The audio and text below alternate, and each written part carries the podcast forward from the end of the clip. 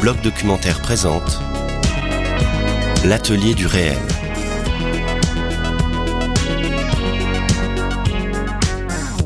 Bienvenue dans l'atelier du réel, le podcast qui vous fait rentrer dans les coulisses du documentaire. Je suis Fanny Belvisi et j'ai rendez-vous aujourd'hui avec Laurent Sibien pour une discussion autour du dernier épisode de sa série documentaire Édouard, mon pote de droite. Alors pour rappel, les deux premiers épisodes suivaient Édouard Philippe lors de son élection à la mairie du Havre en 2014, puis en 2016, lorsqu'il devient le porte-parole d'Alain Juppé pour les primaires de la droite. Et puis ça y est, nous y sommes. Dans ce dernier opus, nous retrouvons Édouard Philippe en Premier ministre du nouveau président Emmanuel Macron. Ce qui est sûr, c'est qu'à partir de lundi, ça repart à fond les manettes, euh, avec euh, la présentation des ordonnances, euh, puis la dernière main au budget et, qu'on est parti pour les quatre mois, de fin août jusqu'à fin décembre, avec un, haut niveau d'intensité politique. On, rentre dans la phase de transformation où, on écrit la transformation sur laquelle on s'est engagé, donc c'est assez passionnant. Je vois le petit sourire, euh, je, vois, ton sourire, je vois que c'est une perspective qui mmh, bah c'est pour ça. Bonjour Laurent. Bonjour. Laurent, pour commencer, j'ai envie de vous dire, comme Édouard Philippe dans le film, quelle histoire C'est en effet ces deux petits mots qui reviennent régulièrement dans la bouche du Premier ministre tout au long des deux volets de ce dernier opus. Quelle histoire, car qui aurait pu dire, lorsque vous avez commencé ensemble ce projet au long cours, que vous vous retrouveriez, et lui et vous, à Matignon?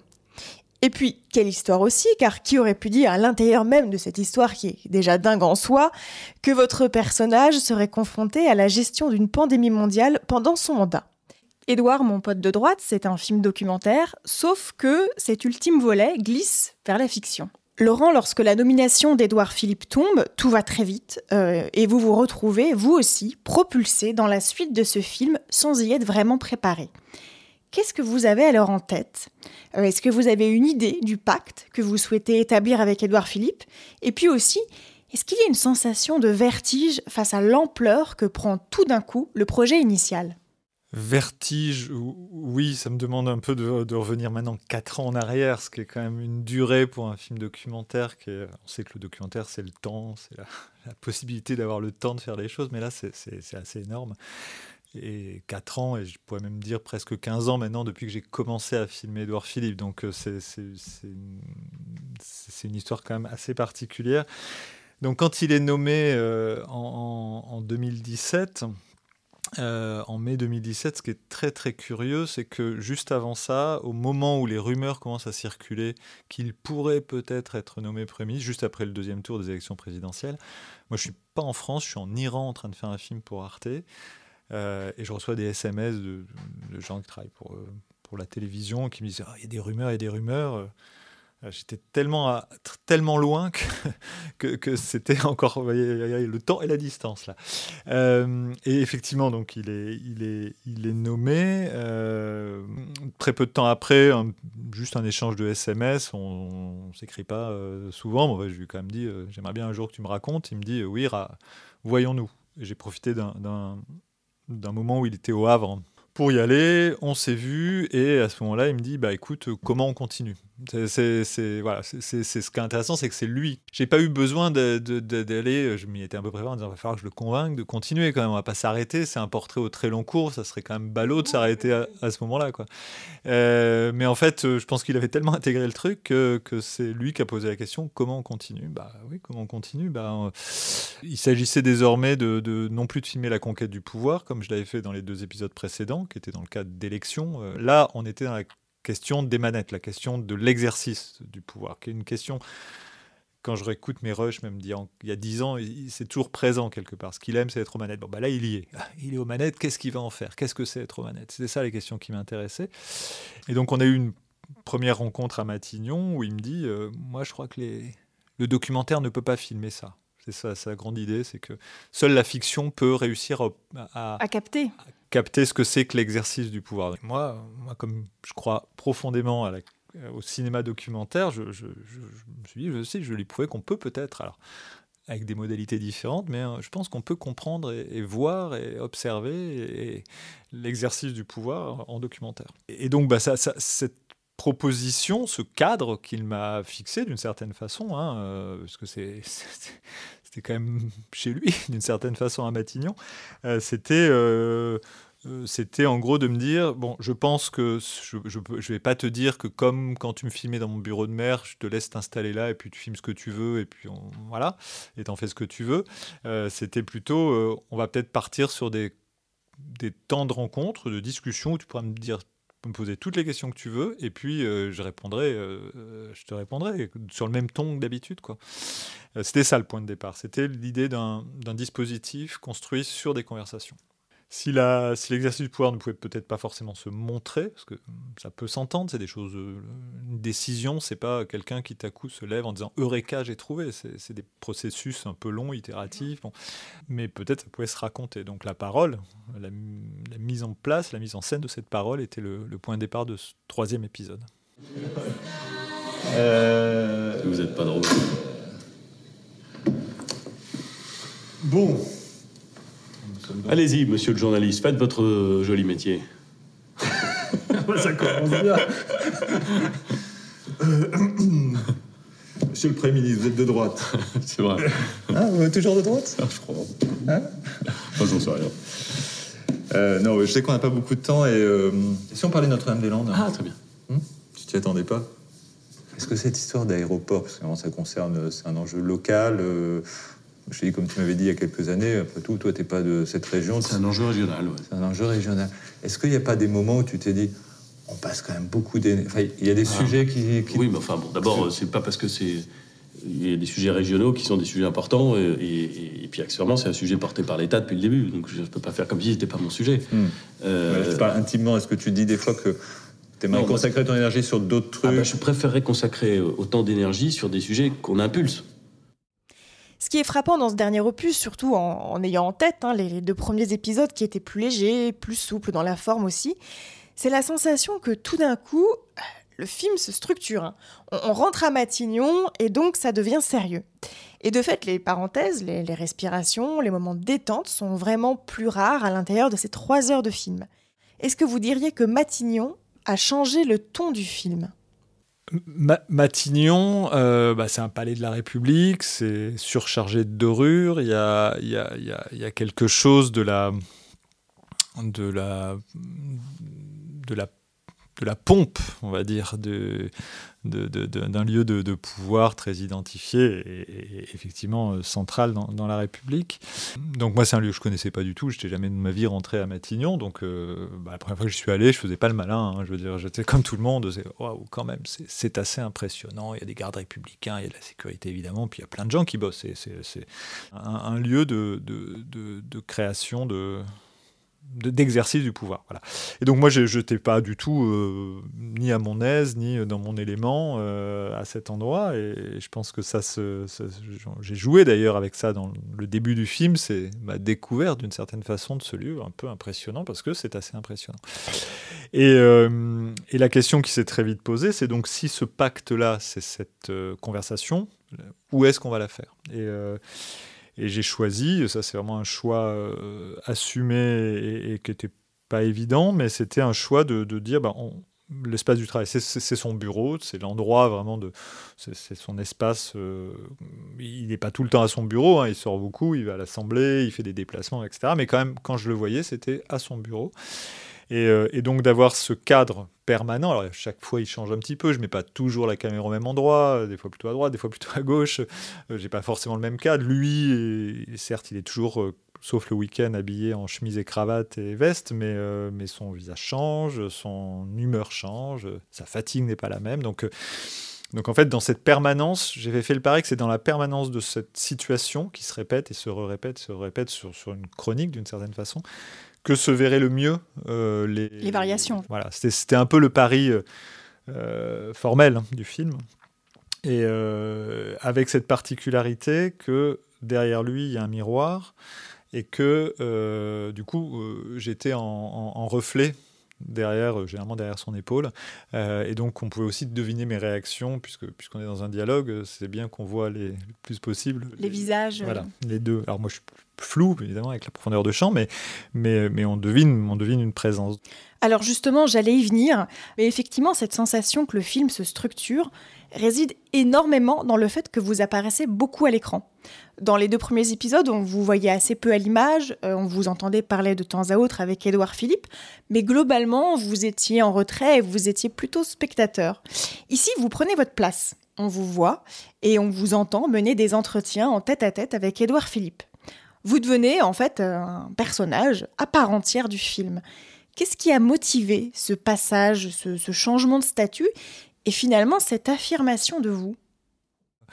Euh, ça n'a jamais été du cinéma direct ce que j'ai fait autour d'Edouard Philippe parce qu'il y a de l'interaction parce que je ne fais ma présence n'est jamais euh, cachée je ne fais pas comme si euh, je n'étais pas là. Je j'ai aucun problème avec les adresses caméra et il y avait des dialogues entre nous. Mais euh, mais c'était quand même plus proche du cinéma direct au début quand je l'observais en action pour être élu ou pour faire élire quelqu'un. Et là à partir du moment où on était dans un film où la, compréhension de ce que c'était que l'exercice du pouvoir passerait par de la parole nécessairement, euh, bah, de fait, la présence devait être assumée. Ce que surtout je me suis dit dès le début, c'est que la question clé de, cette de cette situation qui finalement aurait pu être, bah, c'est classique, je veux dire, c'est un intervieweur, un interviewé, euh, c'est le quotidien euh, sur toutes les chaînes euh, d'infos continues. Ou, bon, bah, voilà. La question qui se posait du coup, c'était dans quelle position moi je me mets.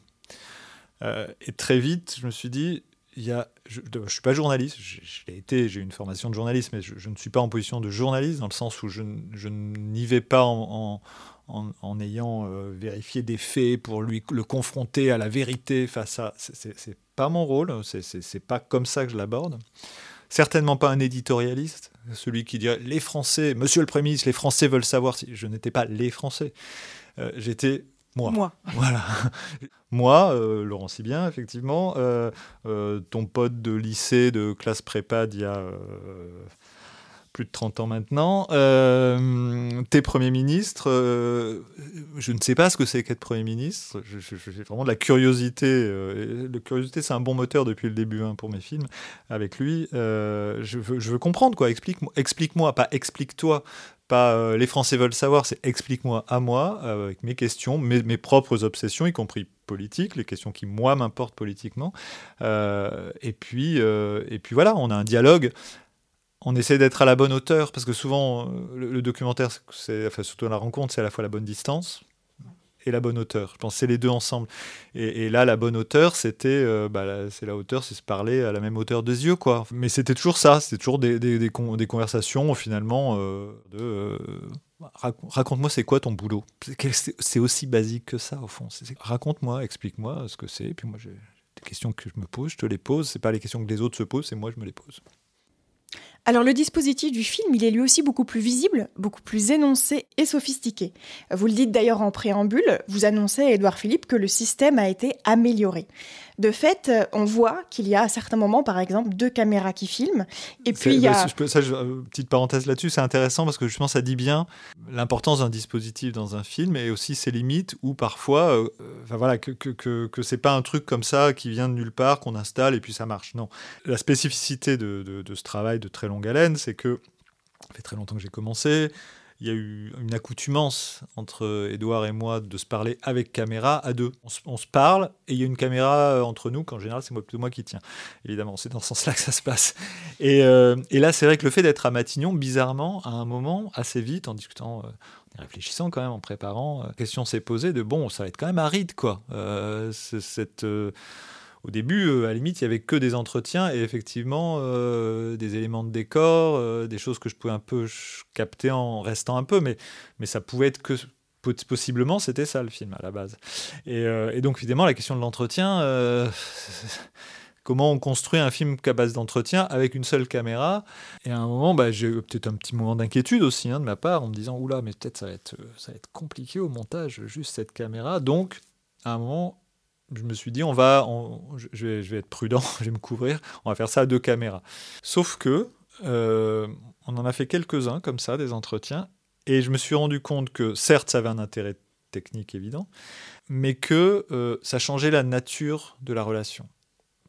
Parce que tout à coup, Edouard, mais je pense assez inconsciemment en fait. C'était pas euh, parce que les, les, chefs op en question, il les connaît en plus. Mais quand même, quand même, le fait qu'il y ait tout à coup face à lui non plus une seule personne, moi, mais quand même une équipe, même très réduite, changeait complètement. Et à coup, sa parole prenait, était plus en position classique au fond de répondre à une interview. Voilà.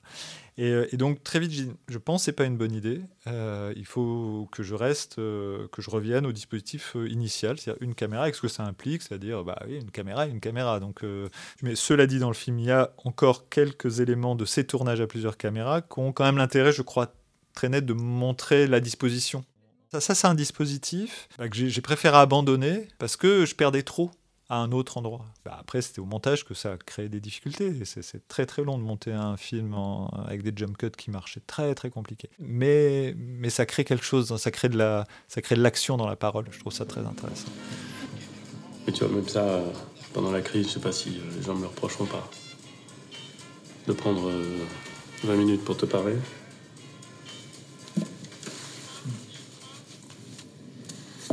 Voilà, juste raconte-moi, ça veut dire quoi quand on est Premier ministre de se retrouver euh, projeté et en responsabilité d'un truc aussi énorme qui, arrive, qui arrive à une collectivité entière, qui, est, juste inimaginable, quoi, qui est un temps de guerre. Oui, ça ressemble à ça, enfin j'imagine. Euh, et ben c'est, euh, beaucoup de décisions à prendre qui sont jamais simples. C'est beaucoup de communication qui est encore plus difficile. C'est beaucoup de coordination, c'est. Euh, il vaut mieux rester calme. Euh, en tout cas, c'est ce que j'essaie de faire. C'est pas beaucoup de sommeil, c'est beaucoup de stress. C'est des, euh, des gens qui, comme ils sont chez eux, ils ont plein d'idées sur ce qu'il faudrait faire. Donc tu es submergé d'appels, de mots, de SMS qui te disent pourquoi vous faites pas ci, pourquoi vous faites pas ça, et d'ailleurs, tu vois. Et puis ensuite, ils appellent avec le même message 30 personnes. Et donc, il faut réussir à euh, écarter l'accessoire sans rater aucun signal et prendre des décisions cohérentes. C'est pas facile et parfois tu te trompes.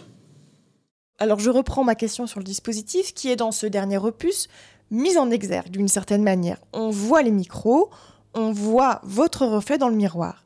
Et donc, si vous ne filmez pas les coulisses du pouvoir, vous filmez d'une certaine manière les coulisses de votre propre film. Pourquoi ce choix de théâtraliser le dispositif? Est-ce que euh, c'est lié aussi au fait d'être à Matignon, un centre de pouvoir et donc une forme de théâtre, qui vous a amené à accentuer ce trait? En tout état de cause, il n'y a rien de naturel d'être à Matignon. Il n'y a, rien de naturel dans cette situation. Euh, il n'y a rien de naturaliste ni de réaliste dans cette situation d'être, euh, moi, réalisateur de documentaires, euh, amené à discuter une fois par mois pendant une demi-heure, trois quarts d'heure, une heure, avec le gars qui est Premier ministre et que je tutoie et qui est un copain. Voilà. Et donc, moi, j'aime bien dans mes films que le spectateur que le pacte soit clair. Voilà. Je ne veux pas lui raconter de, de, blagues, euh, je ne veux pas lui faire croire. Non, le, dispositif est clair, le, pacte est clair, euh, euh, et, et, montrer, assumer le fait que c'est une situation qui est fabriquée, qui est fabriquée avec un micro, avec une caméra qu'on voit, etc. je crois que c'est justement aller à l'encontre de la logique des coulisses. C'est-à-dire que les coulisses, ça serait une façon de dire regardez, je suis une petite souris et personne m'a vu et je chope des trucs et, euh, je suis totalement transparent. C'est impossible d'être transparent dans cet endroit-là. Pas question de laisser croire que je suis transparent. Bien sûr que non, je suis pas transparent. Bien sûr que, bien sûr que oui, filmer quelqu'un provoque une réaction de sa part et qu'il dit pas la même chose s'il y a une caméra et s'il n'y a pas de caméra. Tout ça, c'est une évidence. Euh, et, je trouve plus vrai pour le spectateur. Il sait exactement d'où je parle, où ça se passe, euh, dans quelle situation, dans quel contexte, etc. Depuis le premier film, l'univers de la boxe est évoqué puisque c'est le sport pratiqué par Édouard Philippe. Sauf que jusqu'à présent, vous vous étiez servi de cette image pour figurer le combat politique de votre personnage contre ces différents adversaires qui étaient des entités un peu abstraites. Ce qui est assez passionnant dans ce dernier volet, c'est qu'ici, son opposant, il est bien réel, euh, il est concret, et il est même assis en face de lui, puisque c'est vous. En tant que spectateur, on se dit que l'on va assister à la joute qu'on attend depuis le début de ce projet, à savoir celle entre le réalisateur de gauche et son pote de droite. Dans ce dernier volet, qu'est-ce qui vous a conduit à opposer à Édouard Philippe un positionnement plus musclé? Positionnement qui se ressent dans la teneur des entretiens, mais aussi dans la manière frontale dont vous les filmez. Et est-ce que le fait qu'Édouard Philippe soit enfin aux manettes, et donc dans une réelle puissance d'action, est-ce que c'est ça qui vous a poussé, euh, vous aussi, à être dans un affrontement plus direct? C'est une très bonne question, vraiment. Euh, euh, qui, laisserait croire à ceux qui n'ont pas encore vu le film que, le film est constitué que de bastons, ce qui n'est pas du tout le cas. Euh, justement, c'est peut-être ça qui est intéressant. Alors pourquoi, euh, pourquoi bah, Alors déjà, oui, effectivement, il était le Premier ministre. Je veux dire, quand il était maire du Havre ou candidat à maire du Havre, moi je suis pas à vrai, donc je n'avais pas à me poser la question. je n'étais pas électeur au Havre, je, l'observais. Quand il était porte-parole de Juppé, ça ne me concernait pas non plus. D'une certaine façon, moi, je n'ai pas voté à la primaire de la droite, évidemment.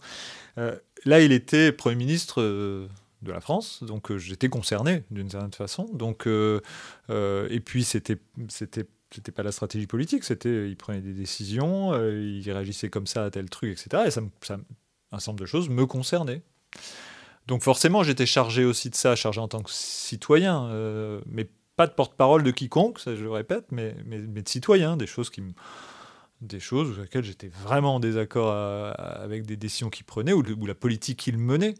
Euh, euh, et, donc je, n'allais jamais le voir en me disant ah, je vais lui rentrer dedans là, je vais lui faire euh, rendre gorge. Je, rigole parce que en plus il faut, être totalement naïf pour croire que que suis, enfin voilà, on se retrouve à ça un mec comme ça qui maîtrise et les dossiers et la parole et, et, la dialectique bah, c'est son métier, donc euh, voilà, en disant ah, je vais te convaincre que tu as tort. Non, ça marche pas comme ça, c'est pas vrai.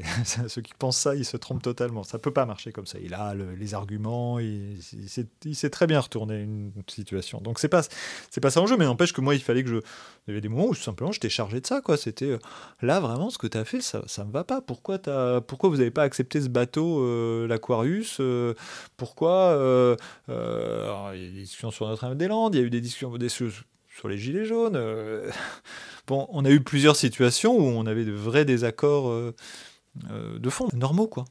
Et puis il y a eu d'autres situations quand même, c'est là où c'était intéressant, c'est là aussi où, pour moi c'était un travail à faire, c'est que quand même, bah forcément, c'est pas nécessairement. Il y a eu des choses sur lesquelles j'étais d'accord parce que c'est des choses qui pouvaient correspondre à, à l'intérêt général et que après tout, il y a des moments où où euh, il y a des décisions ou des réactions à certains événements qui, où tu dis, bah, c'est bien, là, ils, ont, ils sont bien débrouillés. Enfin.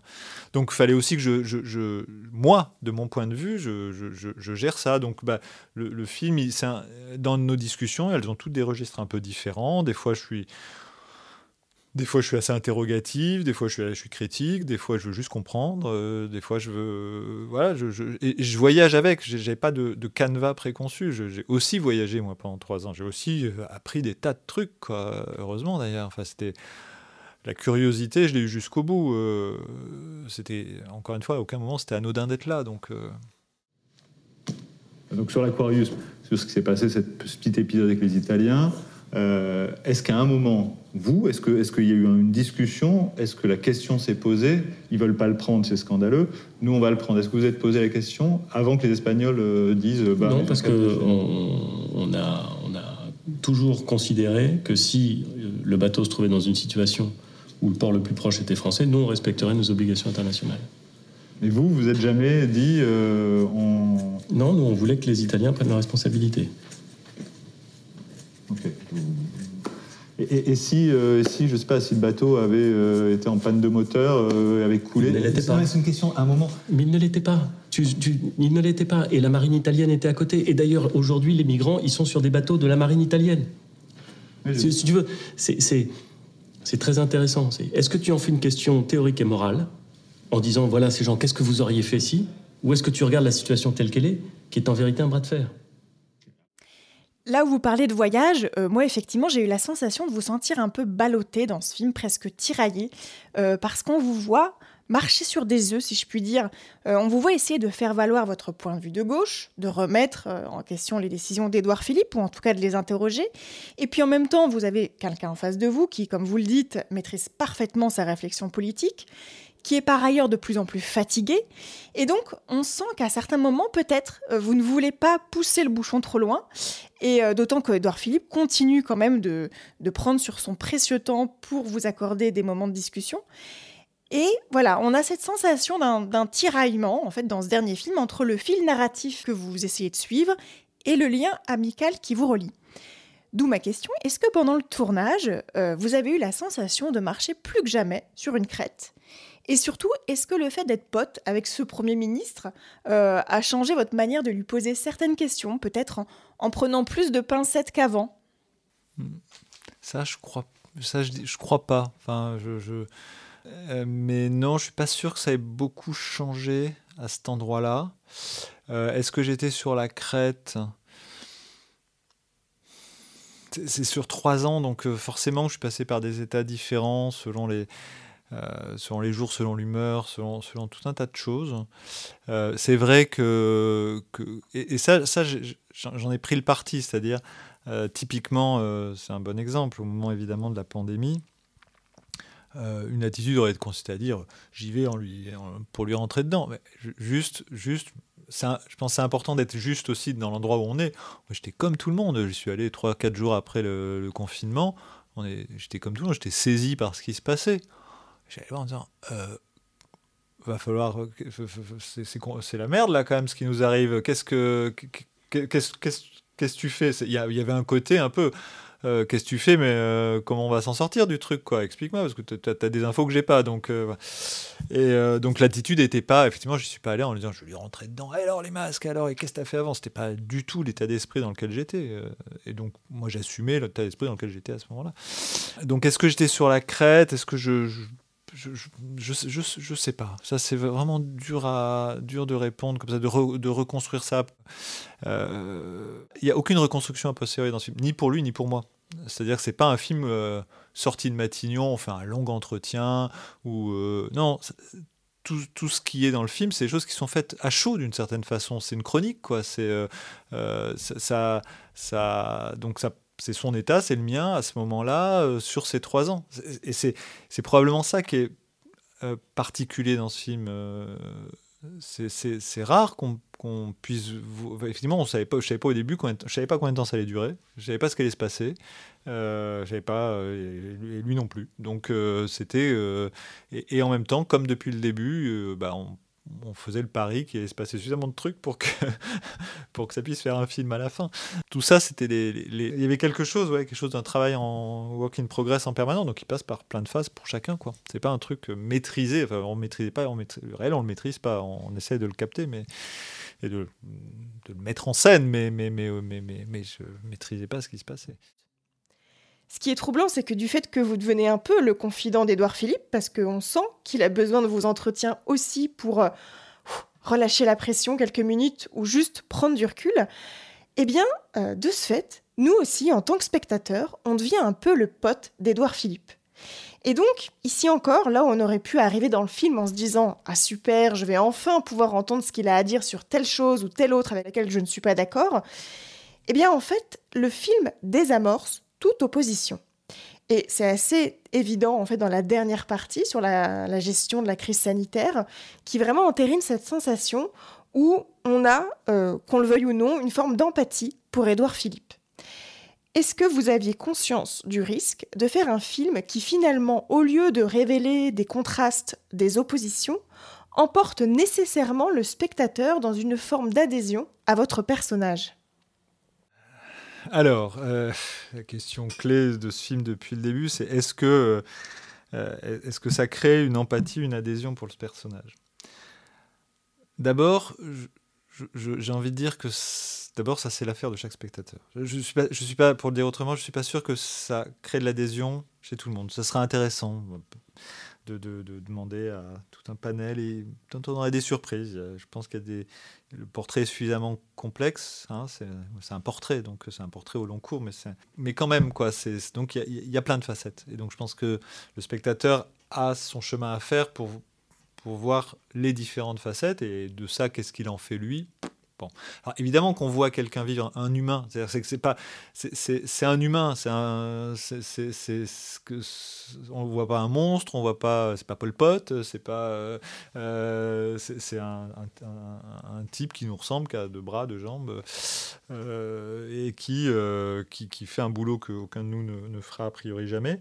Euh, et, et, et, on le voit évoluer, on voit des moments où il est un peu euh, pénible de peut-être être cassant, arrogant, on voit des moments où il est touchant parce qu'il se prend des trucs euh, en pleine gueule, et, tout ça c'est la vie, quoi, c'est l'humain. Donc oui, avoir de l'empathie, qu'un humain crée de l'empathie assez naturellement, sauf à être un salopard, c'est bien, c'est pas grave, mais c'est pas pour ça qu'on vote en fait normalement. Du coup, moi, je trouve que c'est, c'est, c'est, ça, ça me pose pas de problème, en fait, euh, d'imaginer que les gens le voient comme un être humain. Euh, et que et qu'ils en, qu'il y a des aspects qu'ils trouvent sympas qu'ils le fassent. Au fond, c'est le point de départ du film. C'est moi, j'ai, commencé de, la série. Euh, je veux dire, je suis un mec de mon âge. On a le même âge, on a les mêmes références culturelles. il est de droite il écoute de la bonne musique, euh, il est plutôt drôle, euh, mais n'empêche qu'il est de droite. Donc, euh, et, comment on fait avec ça, quoi? Et, le fait qu'il écoute de la bonne musique et qu'il ait plutôt de l'humour n'empêche pas qu'il est de droite et que je, ne suis pas d'accord avec un nombre de ses choix politiques et de ses décisions politiques. Bon, ben voilà, je, trouve que je pense que c'est intéressant et c'est la force, la chance que j'ai de pouvoir faire ce film, c'est de pouvoir observer à travers lui euh, un, endroit qui si, j'étais anthropologue, je dirais je filme une tribu et j'ai la chance d'observer la chefferie de la tribu. Donc c'est super intéressant. C'est un lieu d'analyse euh, du, du, monde euh, et de compréhension de l'ensemble de la tribu qui est la nôtre. et, en faisant ça, bah, je pense que j'apporte la possibilité aux spectateurs et à tout le monde de comprendre quelque chose de ce monde-là à cet endroit-là. Quoi. Euh, après, qu'il soit sympa ou pas sympa, finalement, pas d'importance. C'est quand même plus agréable de regarder quelqu'un de sympa euh, et de drôle. Et, et euh, mais, mais, mais après, ce que ça provoque chez le spectateur, en tout cas, ce qui est sûr, et c'est d'ailleurs un des aspects qui tend à nous rendre le personnage sympathique, c'est qu'au fur et à mesure du film, l'attachement d'Édouard Philippe à ces moments de parole, où il peut souffler, eh bien ça devient de plus en plus palpable. Et on sent euh, qu'il trouve personnellement un intérêt à continuer ce film, qui lui fait du bien d'une certaine manière. Je, suis assez d'accord. Je pense que je me suis posé souvent la question, euh, mais au fait, pourquoi il continue? Il a quand même des journées assez denses. Euh, il aurait pu me dire, c'était un du film, disant écoute, vraiment, j'ai pas le temps, c'est juste pas possible, tu comprends, enfin, tu vois, tes questions m'emmerdent, ou j'ai vraiment pas le temps à consacrer à ça, j'ai trop de choses à faire. Et puis non, il a tenu. Euh, euh, des fois, ça arrive que le rendez-vous soit décalé d'un jour ou deux, mais, mais, mais, il a tenu le truc et, ça m'a interrogé. Je me dis pourquoi? Et puis, un, moment, je crois qu'il me le dit un moment, et puis peut-être une autre personne a dit, dit peut-être une sorte de bulle, quoi. Parce que parce qu'en plus, moi, d'oasis, oui, il utilise le mot oasis, effectivement. C'est un moment où, en plus, effectivement, comme j'étais, j'étais pas là pour lui parler de la polémique du jour ou euh, politique politicienne, mais plutôt essayer de comprendre des choses plus fondamentales, de, de, de aussi qui traversaient, mais un peu plus sur la longue durée. Bah, peut-être c'était un moment qui, euh, qui permettait de prendre un petit peu de distance et que ça doit faire du bien d'avoir de temps en temps, j'imagine, j'espère, parce que j'étais certainement pas le seul à lui donner des, à lui donner des espaces euh, pour prendre un petit peu de distance, mais, euh, mais, euh, mais je pense que c'est nécessaire. Donc ça, ça, du coup, probablement que ça, ça, ça a permis de continuer, ou que lui trouve que c'était intéressant de continuer aussi de son point de vue perso, traversant un truc de dingue quand même, être Premier ministre, c'est vrai que c'est un truc de dingue. Ah putain, tu sais, C'est quand même intense. C'est quand même intense Ah putain, ouais. Moi, ce qui me frappe, compte tenu de l'intensité de mes journées, c'est que euh, même si je conserve du temps pour lire, un peu le soir, pas beaucoup, beaucoup plus le week-end, beaucoup en vacances, même si je conserve cet attachement à la réflexion, je trouve que ta façon de penser change. Non pas ce que tu penses, peut-être ce que tu penses, mais que les, grandes séquences sont remplacées par des séquences très brèves. Et que, euh, et que ça, voilà, ça, change forcément quelque chose. Euh, je pense que je réfléchis moins qu'avant, pour dire les choses crûment. Dans ce dernier épisode, on a vraiment la sensation que le temps se resserre, s'accélère, se morcelle. Le nombre des chapitres des films en est la preuve. D'ailleurs, il y en a beaucoup plus que dans les premiers films. Et ces chapitres servent soit à marquer la chronologie des événements, soit à annoncer la thématique qui va être abordée.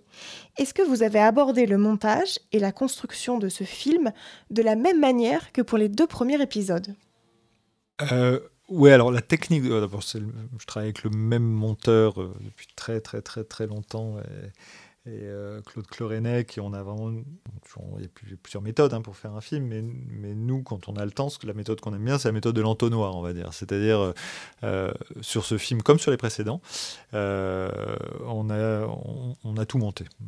toutes les séquences, pour voir ce qu'elles avaient dans le ventre, parce que c'est bien de filmer, c'est bien d'avoir une idée sur le papier de ce que va raconter une scène.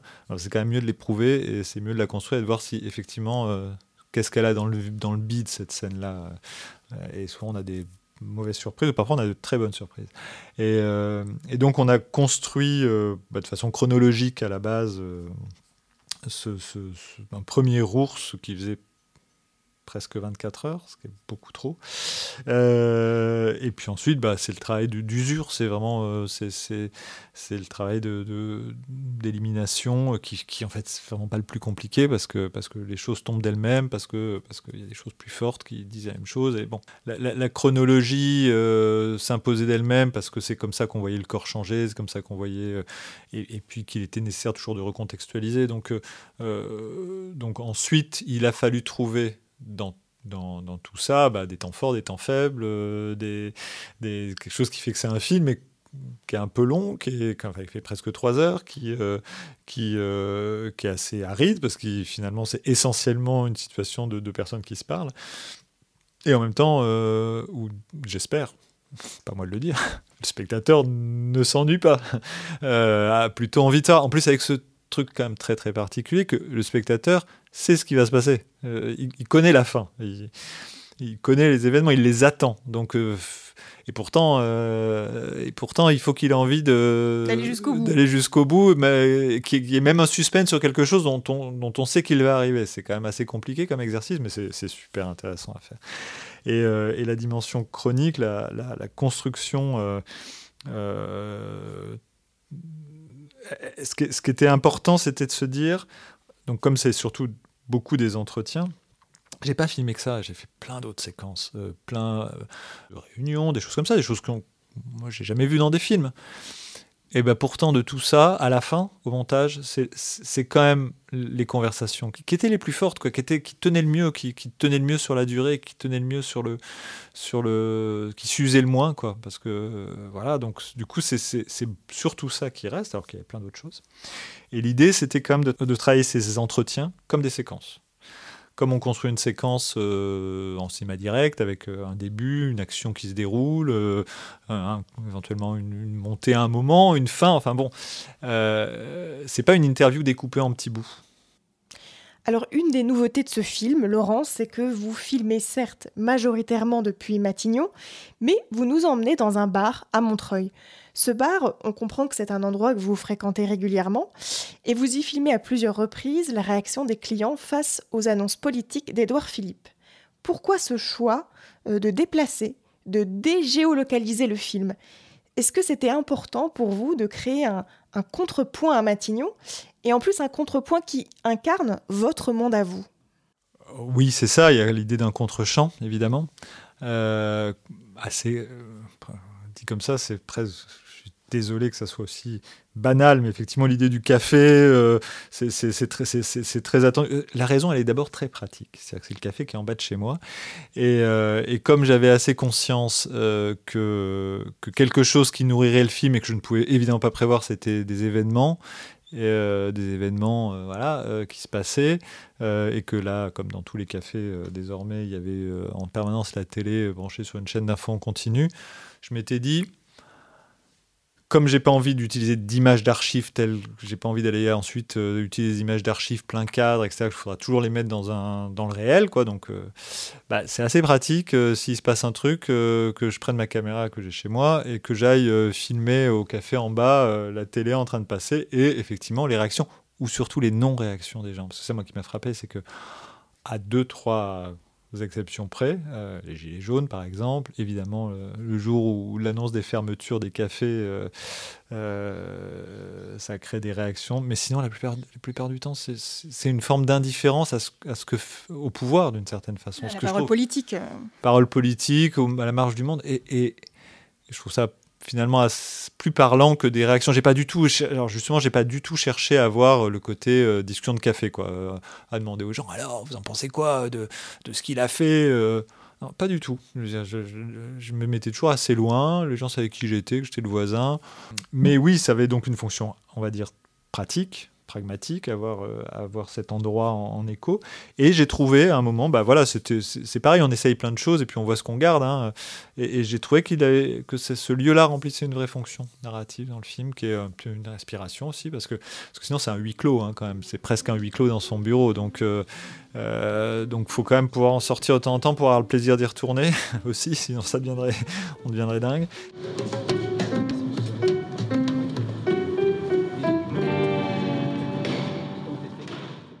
Laurent, vous avez initié ce projet pour réfléchir à la fabrique du pouvoir. À travers ce que vous avez filmé d'Édouard Philippe, à travers les bouleversements qui le traversent, quelles conclusions tireriez-vous sur la manière dont on fabrique ce pouvoir?